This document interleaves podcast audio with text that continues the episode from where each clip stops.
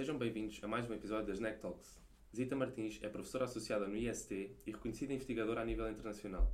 Já trabalhou na Agência Espacial Americana, a NASA, e colabora com a Agência Espacial Europeia. É consultora da Presidência da República e co-investigadora de duas missões da Agência Espacial Europeia, OrioCube e ExoCube, que, são instaladas, que serão instaladas na Estação Espacial Internacional no futuro. Empenhada em inspirar a próxima geração de jovens a interessarem-se pela ciência, tem um envolvimento ativo com os mídias a nível internacional. Professora, muito obrigado por ter aceito o nosso convite. Obrigada eu pelo convite. Muito bem, professora. Gostaria de saber o que, é que despoltou o seu interesse pela área da Química quando ingressou no IST. Eu sempre gostei muito de ciência. Aliás, eu, eu gostava de muita coisa. Eu comecei a fazer uh, balé clássico com 4 anos, aos 9 anos fui convidada para o Conservatório Nacional e, portanto, nem sequer era suposto ser uh, cientista, uh, mas vi que não queria ser bailarina para o, para o resto da vida. Então, eu gostava de tudo. Aprendi línguas, fui aprender, uh, fui aprender língua estrangeira, fui aprender língua e cultura russa na altura. Obviamente que agora não apoio a guerra, vamos deixar isto muito claro. Um, mas na altura tinha a ver já um bocadinho com, com a corrida espacial e com o papel da, da, da Rússia na, na, na, corrida espacial. Um, e portanto eu aprendia sempre muita coisa, tinha uma grande sede de, de, aprender, não era necessariamente pela ciência, pela química, mas sempre tive uma grande ciência, tive uma grande sede de aprender. E depois, quando estava a terminar o liceu, eu vim fazer aqui uma visita de estudo uh, exatamente ao Departamento de Engenharia Química, visitei as, os vários laboratórios e na altura o curso que era de Engenharia Química estava-se a dividir, ia passar a ser três cursos diferentes, Engenharia Química, Engenharia Biológica e Química. Portanto, eu apanhei o primeiro ano e vi que gostava imenso de Química, uh, das reações, de, de, dos laboratórios, e eu pensei, pronto, eu até gosto disto, não sei se quer fazer isto para o resto da vida, mas eu até gosto bastante disto, quero seguir ciência, um, e portanto foi, foi um bocadinho nisso, entrei, gostei muito, era as antigas licenciaturas de 5 anos, um, tínhamos um corpo docente fantástico e, portanto, gostei, gostei muito um, de entrar. E, portanto, fez, para mim fez uma grande diferença vir fazer essa visita de estudo e ver realmente como eram os laboratórios, como, como é que se passava tudo. E o, o seu interesse pela astrobiologia surgiu antes ou depois de ter entrado em Química? um bocadinho antes e um bocadinho depois. uh, eu, quando tinha 14 anos, a minha professora de Biologia mostrou-nos uma, uma cassete de vídeo, ainda sou do tempo das cassetes de vídeo, um, do Carl Sagan, e, em que mostrava o filme, o filme não, a série de televisão, O Cosmos. Era tudo muito simples, mas ficou-me ficou marcado, uh, porque era fascinante, era falar de tudo o que nos rodeia, mas de uma forma muito acessível, muito bonita, de, que inspirava muito. Eu fiquei cá com essa ideia e eu pensei, hum, isto é interessante. Mas depois nunca mais voltei a pensar. Quando estava aqui no técnico, nós, como eu disse, a licenciatura era de 5 anos, no último ano era um estágio. E eu pensei, o que é que eu vou fazer no meu quinto ano no estágio? E eu gostei de química, mas não me via fazer só química fechada no laboratório para o resto da vida. Eu pensei, não, isto não é para mim. E, entretanto, ah, nós na, minha casa dos meus pais tínhamos sempre muitos, muitos livros, muitas enciclopédias. Eu tinha um microscópio quando estava a crescer. Um, tínhamos também muitos livros do, do, Carl Sagan, que era um grande cientista, mas um grande comunicador de, de, ciência, e portanto eu ia lendo os livros, mas ao mesmo tempo deu um, um, um fio na televisão, que é o contacto com a Judy Foster, que é baseado num livro do Carl Sagan. E eu pensei, ok, exatamente isto que eu quero fazer. Uh, não a parte de ficção científica, não tem a ver com isso, mas a parte de ligar ciência, espectroscopia, uh, que eu tinha aprendido. E eu disse: é mesmo isto, eu quero aplicar a química ao espaço. E, e o tempo foi perfeito. Eu estava no meu quarto ano, estava a preparar já o que é que eu vou fazer a seguir para o estágio. Nós tínhamos liberdade total para escolher o nosso estágio, para contatar quem quisesse. E foi a partir daí. Eu contatei uh, cientistas da NASA, disse-lhes: Olha, eu estou na Europa, quero fazer um estágio na Europa, mas quero trabalhar nesta área, o que é que vocês aconselham? E todos me disseram para ir ter com a mesma pessoa, falar com a mesma pessoa, que naquela altura estava nos Países Baixos.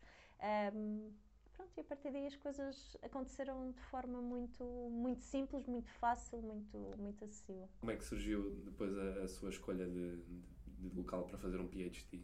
Foi a mesma coisa, ou seja, eu fui, eu fui fazer, eu fiz seis meses aqui no Instituto Superior Técnico de estágio um, com o professor Mário Nuno Berberan e, e gostei, achei interessante e lembro que na altura ainda estava dividida entre fazer doutoramento cá e, ir para fora, porque eu ainda não tinha ido para fora. Eu, na altura, falei e o professor Mário não disse assim: Não, tu vais ver que vais querer ficar lá fora. Eu disse: Ah, se calhar não.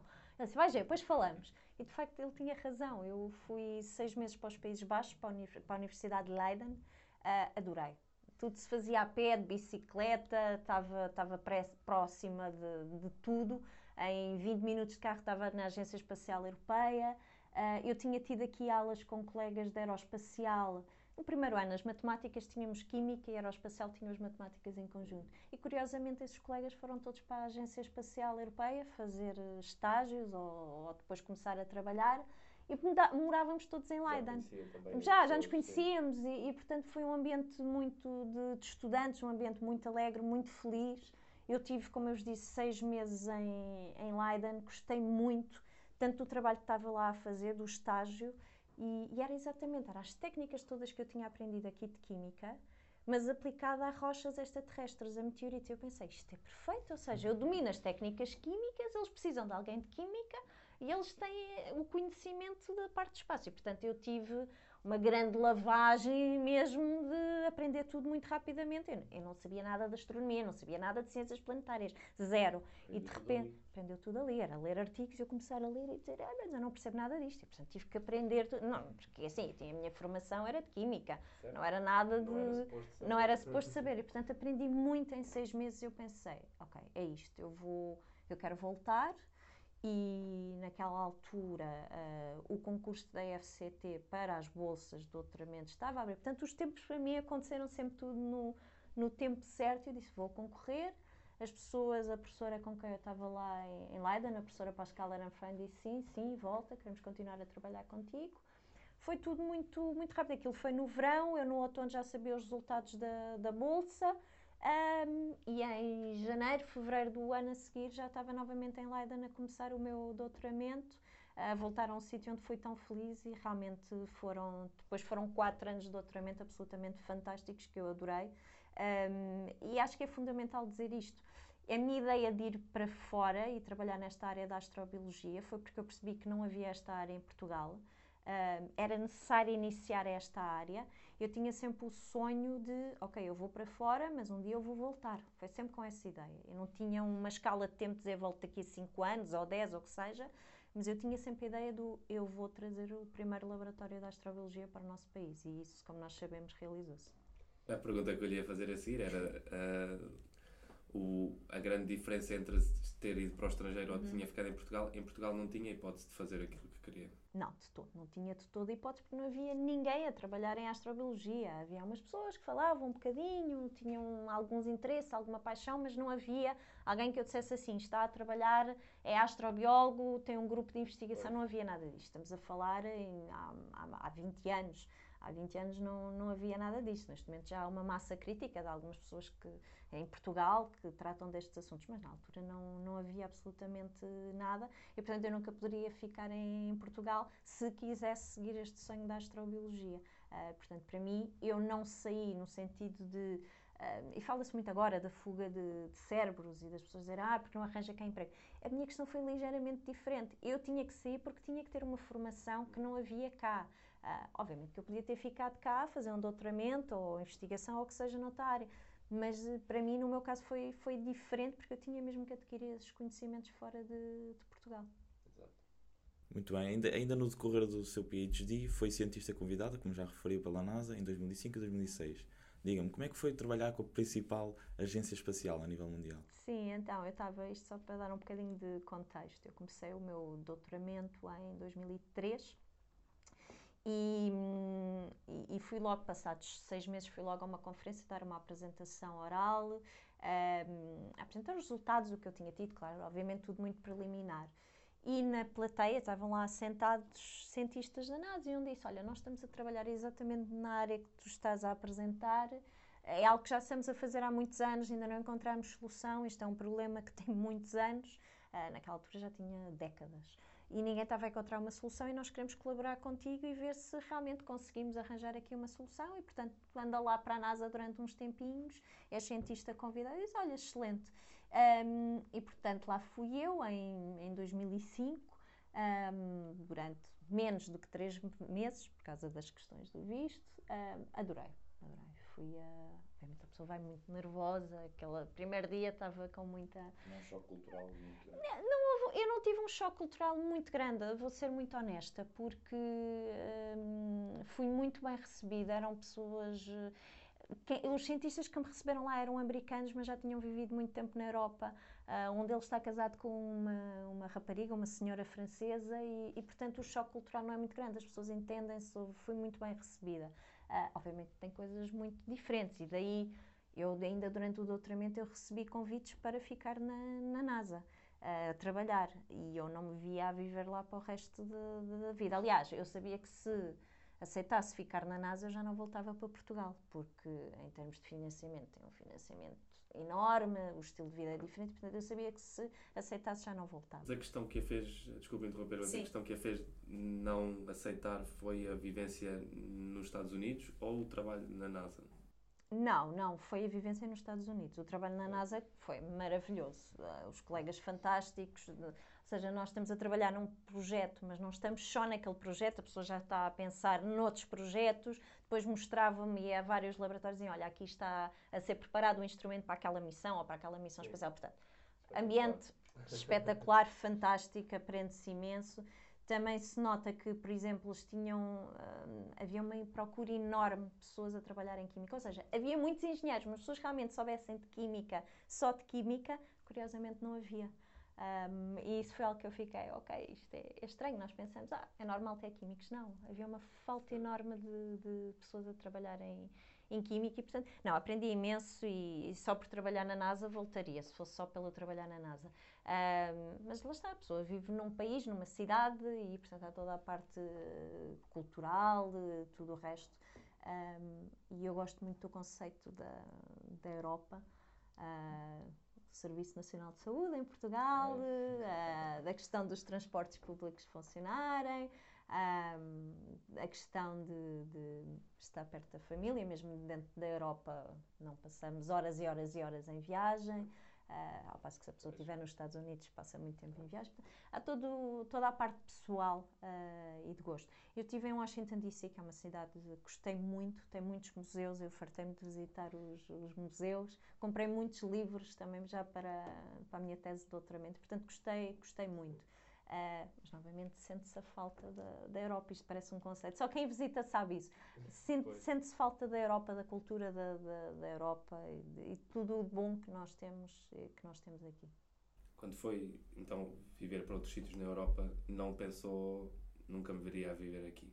Não, olha, eu, eu fui, como eu disse, eu fiz o estágio nos Países Baixos e passado uma semana de estar em Leiden, ah, e foi a minha primeira experiência de ter saído da casa dos meus pais, ah, porque eu tirei a licenciatura, eu sou de Lisboa, enquanto tirei a licenciatura vivi em casa de- dos meus pais e, portanto, essa, essa experiência de fazer o estágio para fora de Portugal foi a primeira vez que eu realmente saí de casa e saí logo para ir viver para fora de Portugal, pronto Um grande salto. um grande salto, pronto, e aos 22 anos. E, e realmente eu gostei muito. E ao fim de uma semana eu disse, eu quero ficar aqui. E pensei, ok, pronto, vamos fazer o estágio, mas eu definitivamente quero voltar e quero ficar aqui. Não, eu gostei muito, gostei muito de, de ter vivido em, em, Leiden, no conceito de em 5 ou 10 minutos encontras-te com alguém, em- podes ir de bicicleta a qualquer sítio, os transportes públicos funcionam, a sociedade funciona como um todo.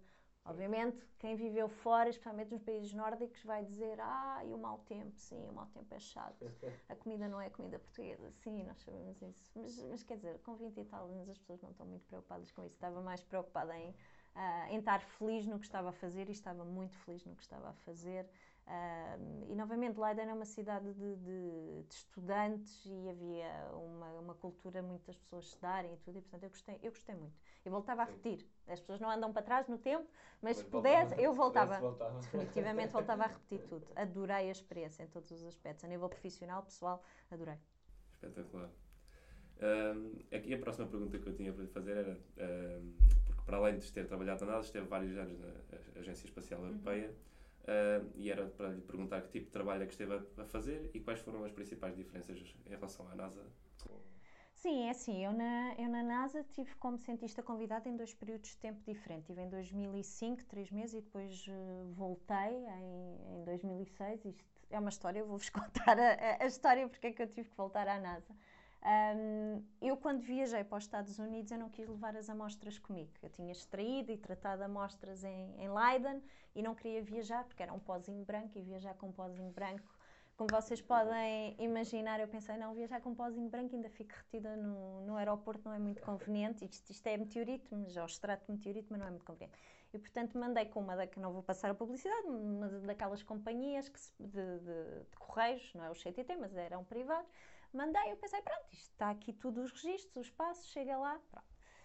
Realmente a amostra chegou à NASA e foi recebido, nós sabemos, pela secretária do lado da NASA. Uh, a partir daí as amostras perderam-se. E, portanto, eu tive três meses a optimizar métodos uh, na NASA e também em Carnegie. Tínhamos tudo pronto para chegar, agora é que então, falta uma, acho que era uma semana ou pouco tempo para eu voltar para a Europa, estava tudo pronto a correr, então cadê as amostras? Não há amostras, a secretária perdeu as amostras. Lá fiquei eu com a lagrimita no canto do olho um, e a solução, a única solução era voltar para Leiden.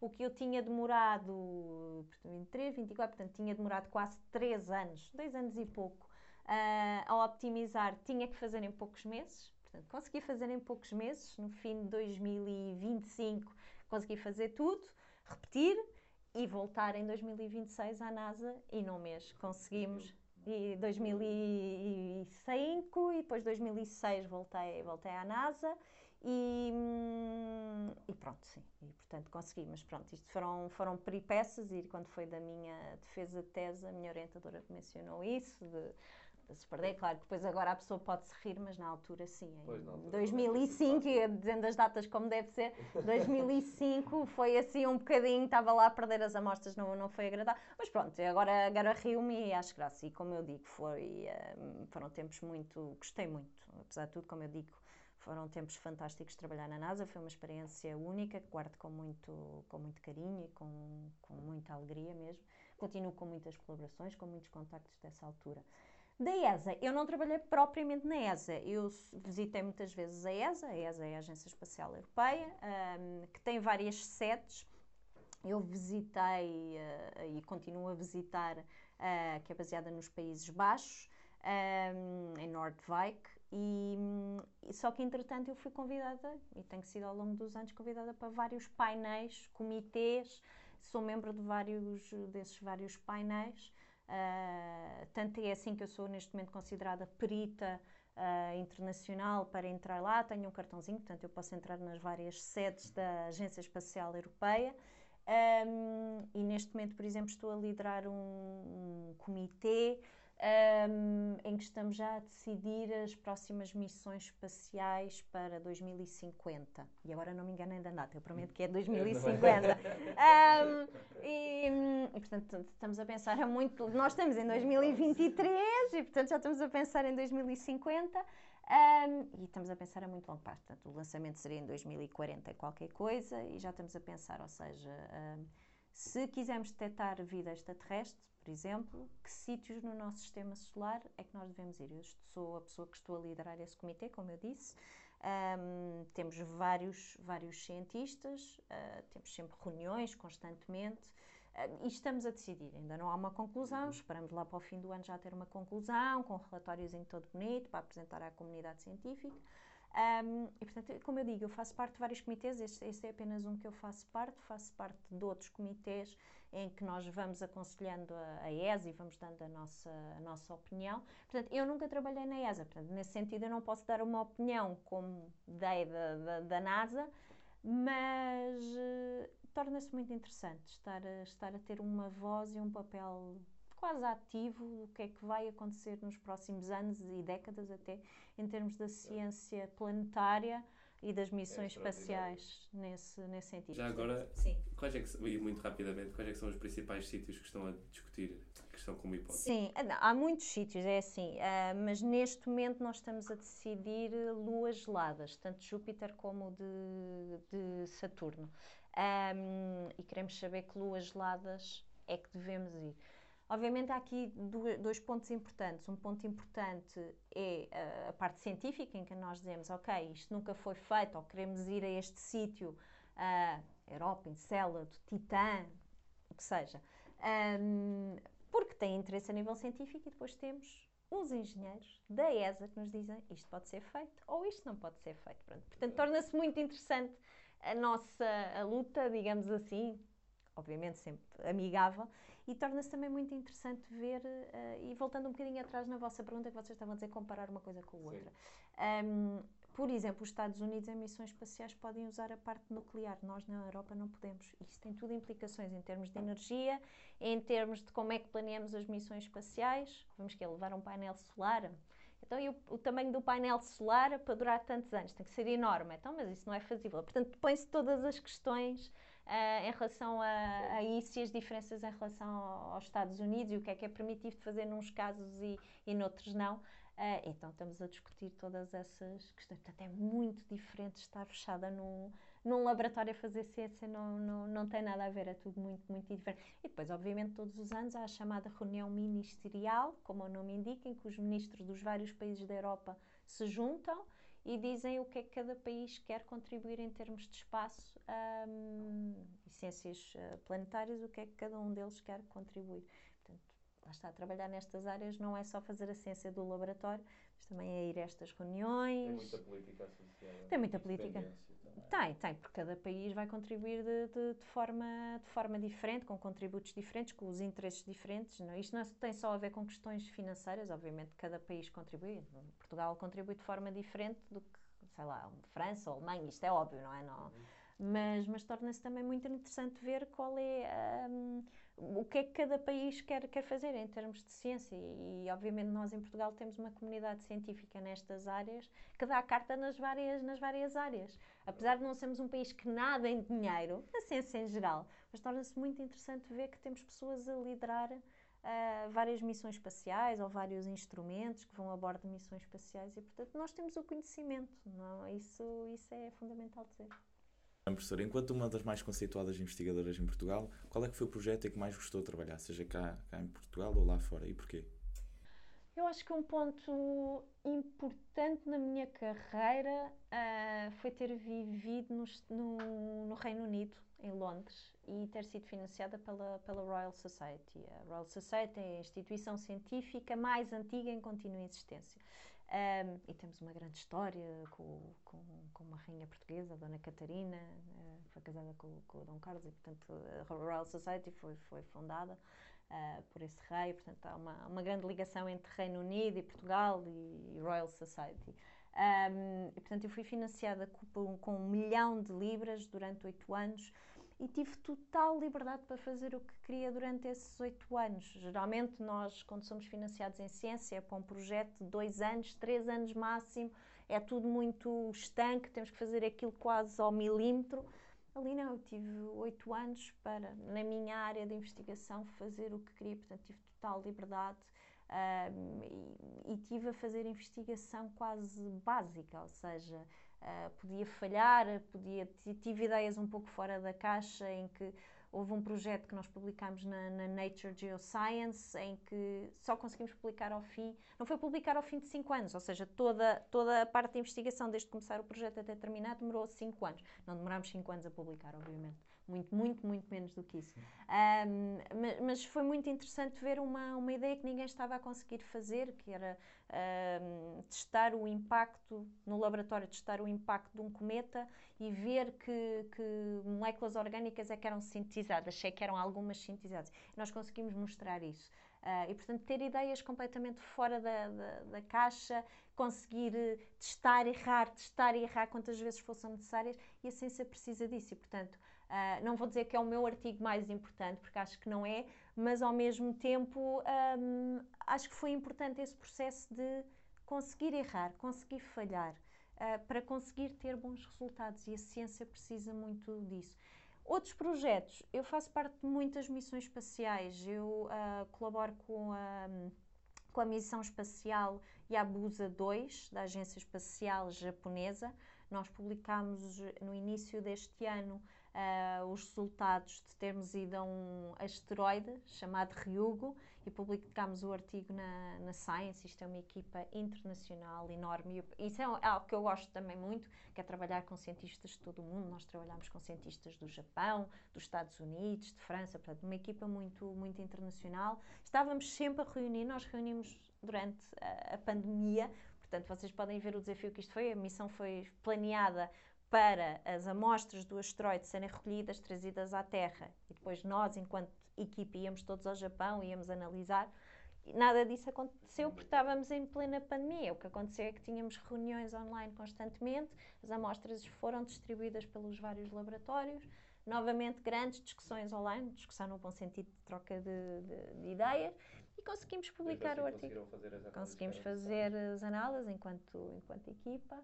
E, portanto eu gosto muito disso. E, pronto, isso é uma das, das, missões que eu faço, faço parte. Faço também parte de mais duas missões espaciais que ainda não foram lançadas.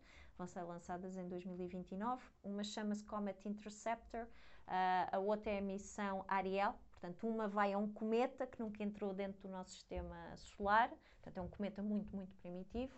Uh, a outra, Ariel, vamos analisar a, a atmosfera de mais de mil exoplanetas, portanto, planetas que orbitam outras estrelas que não o nosso Sol.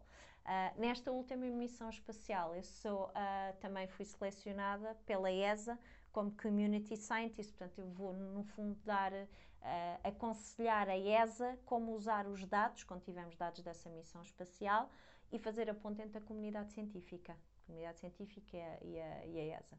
Uh, e, portanto, nos próximos tempos há grandes desafios. Estas, eu gosto muito de trabalhar em missões espaciais porque são coisas feitas há, há 10 anos, a 15 anos, há muito tempo. Muito, muito tempo. E, portanto, a ciência, como eu digo, demora tempo, mas nós, na área de, das missões espaciais, ainda demoramos mais tempo. São. Uh, eu, como eu vos disse, já estamos a planear coisas para 2050, portanto, eu não devo estar à beira da reforma e eu sou das pessoas mais novas que estamos a trabalhar. Isto acontece muito nestas áreas de, do espaço, que é nós começamos a trabalhar e temos mesmo que formar as futuras gerações de cientistas porque muito possivelmente nós já vamos estar reformados ou nem estamos cá. Portanto, temos mesmo que nos focar nas futuras gerações de cientistas, inspirar os jovens. Vão, vão ser eles. Eu estou a continuar o trabalho que outras pessoas já fizeram e, portanto, há que, há que ter esta, esta noção que não, não somos só nós, não trabalhamos Exato. sozinhos, trabalhamos em equipa. É isto que eu gosto, é, é tudo muito internacional, multidisciplinar. Eu trabalho com colegas de física, de química, obviamente, de geologia, de astronomia. Gosto muito de tudo. Todas as áreas são precisas. São, e, e, precisamos de toda a gente. Eu gosto muito deste conceito. Mesmo aqueles que ainda estão a crescer. Sim, sim. sim, sim, também. Eu vou muito às escolas e falo com meninos e meninas de 5 anos, 6 anos, 7 anos. Portanto, esse trabalho tem que ser, eh, tem que ser sempre. Não fica um bocadinho triste pelo facto de, de, provavelmente não irá haver muitos desses avanços? Em que sentido? De estar a trabalhar para esses projetos, não é? De 2050.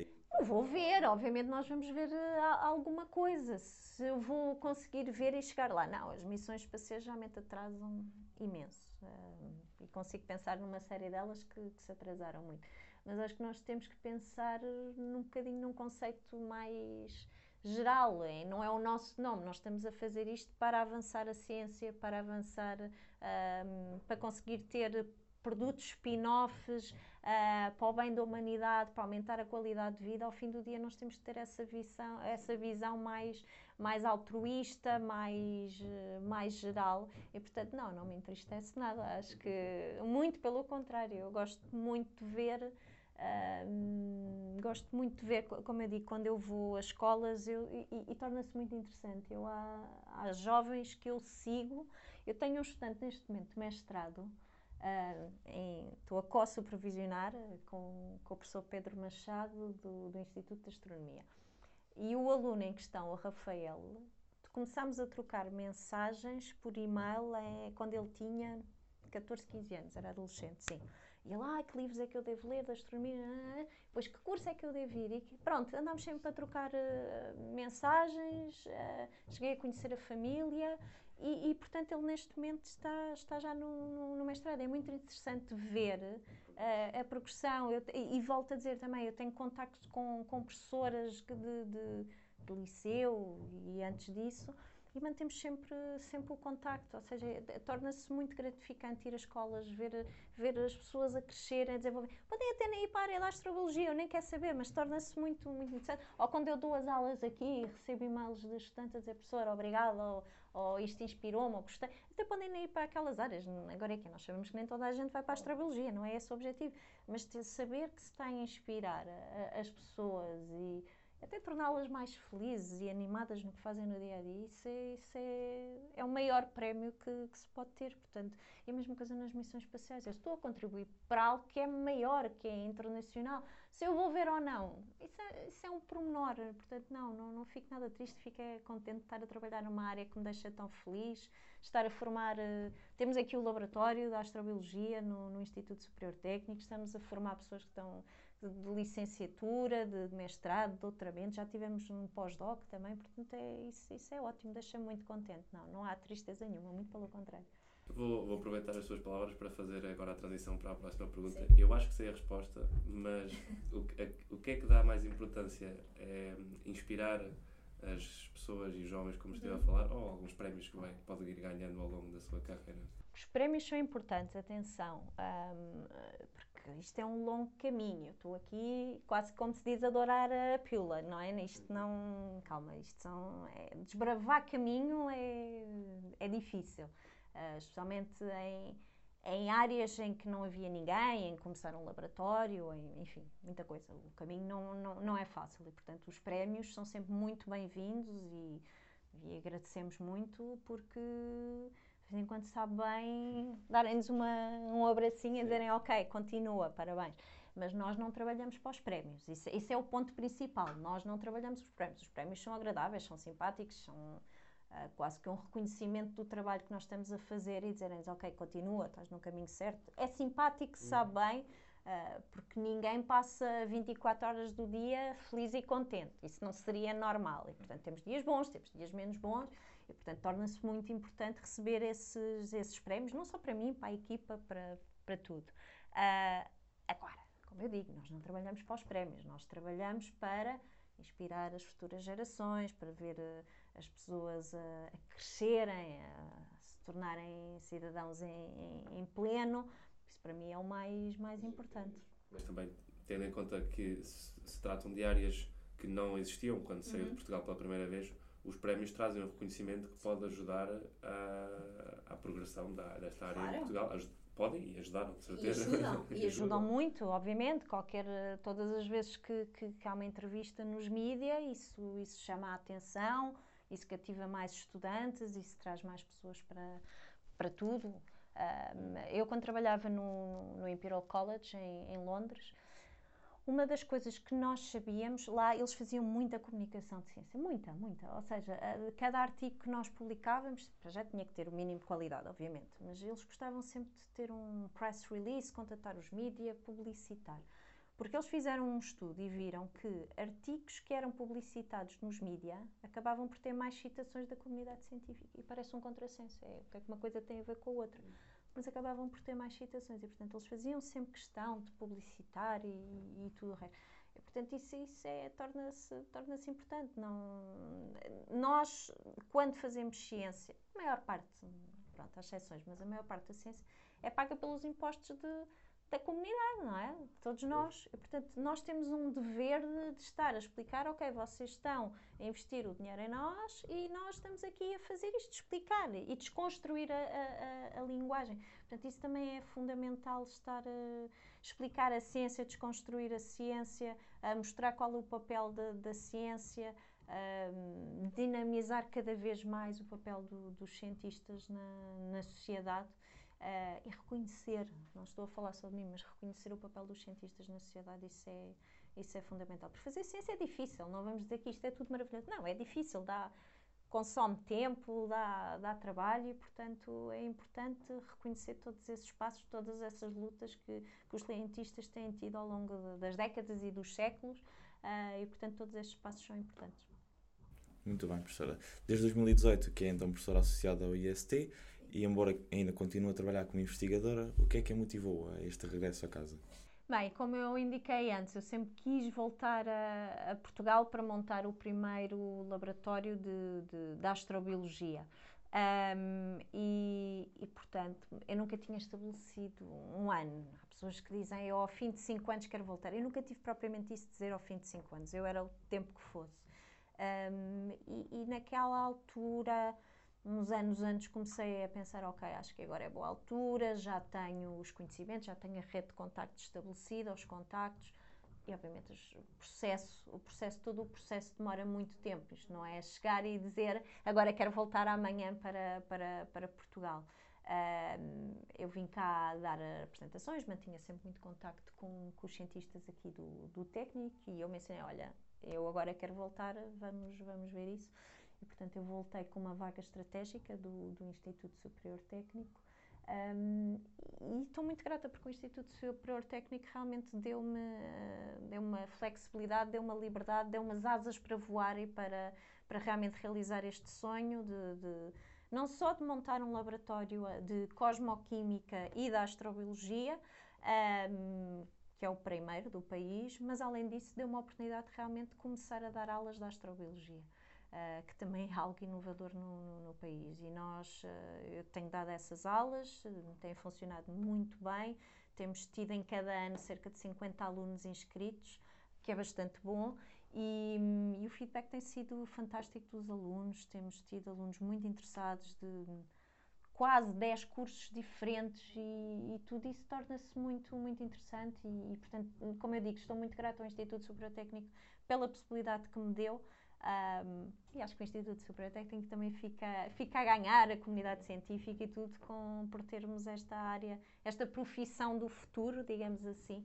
Um, acho que todos ficamos a ganhar e, portanto, estou muito feliz de ter voltado a, a, Portugal, ter laboratório, ter esta qualidade de vida que nós temos no nosso, no nosso país. Às vezes não é valorizado. Sim, sim. Um bom tempo, não é? Um bom tempo, a boa comida, a proximidade ao mar, à montanha, a proximidade de ter a, ter a família, de, de, estar com as pessoas, estar com os amigos e sim, portanto, isso tudo é importante. Estamos uh, quase a chegar aqui ao fim. Agora tenho assim uma última pergunta que era para saber se tivesse a oportunidade, se gostava de ir ao espaço e quais é são as suas opiniões sobre o turismo espacial. Uh, não, a resposta é não, não gostava de ir ao espaço. Uh, não, de todo, zero. Um, e, como lá está, eu trabalho em, em, missões espaciais e, portanto, isso é algo que me fascina, é levar o meu trabalho de, de colegas e de colaboradores ao espaço, ver essa, uh, ver essa missão espacial a ter sucesso, a correr tudo bem e termos resultados e avançarmos a ciência. Eu ir ao espaço, não. Um, eu conheci, cheguei a conhecer uh, alguns astronautas e, portanto, eu sei o que é que os astronautas passam, tanto em termos de preparação física e depois o que é que acontece ao corpo deles enquanto está no espaço. Faz mal à saúde, digamos assim, numa maneira mais, mais simples. Portanto, há, estão, eles geralmente estão em ambientes de microgravidade, ou seja, de quase ausência de gravidade, estão expostos à, à radiação e, portanto, uh, há grandes estudos para, para, tentar perceber qual é o efeito na, na pele. Nós sabemos também que há uma grande pressão no, no, no crânio.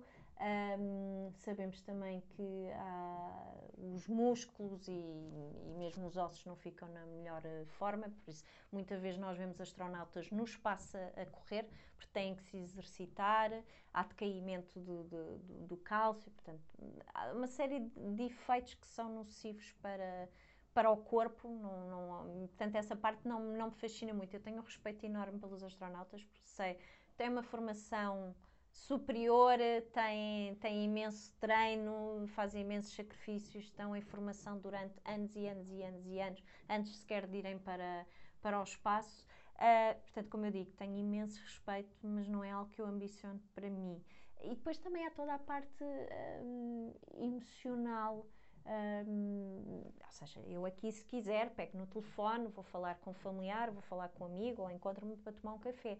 No espaço não é bem assim, eles não pegam no telefone se estiverem com saudades da família e dizer: Olha lá, estou aqui. Portanto, há, há, há, toda essa parte de, até da saúde mental, de, de, de longos períodos de isolamento, em que estão uma equipa de menos de 10 pessoas, por exemplo, na Estação Espacial Internacional e as pessoas estão ali, portanto, com todos os efeitos que isso tem. Portanto, eu volto a dizer, respeito enorme por, eh, por, por esta, ainda agora recentemente, a Agência Espacial Europeia selecionou mais uma classe dos futuros astronautas. Portanto, eu tenho um respeito enorme. Eles tinham currículos de cair o queixo. Quase, quase super-homens e super-mulheres. Uns currículos invejáveis. Um, em várias áreas, portanto, tinham que saber línguas, pilotavam aviões, tinham um doutoramento, tinham. Enfim, aquilo era extraordinário, os currículos, uma coisa impressionante, impressionante. Se vocês quiserem, vão, vão ver online a nova classe dos astronautas da ESA e na NASA é a mesma coisa, quer dizer, aquilo é impressionante. E, e se fosse, e se fosse turismo seja, é não, o espaço não, de uma, não, de uma, não. O turi... não, eu acho que lá está. eu trabalho com, mi... com em missões espaciais das agências espaciais europeia, japonesa, americana, ou o que seja. Um, as empresas privadas têm o seu papel a desempenhar, ou seja, nós quando temos missões espaciais das agências espaciais demoram muito tempo, muitos anos, há muitos procedimentos, há muitas etapas, etc. E nós vemos que nas empresas privadas esses passos são muito mais rápidos, são cortados, são muito, não é cortados, mas são muito mais rápidos e, portanto, as empresas privadas têm um papel importantíssimo a, a desempenhar.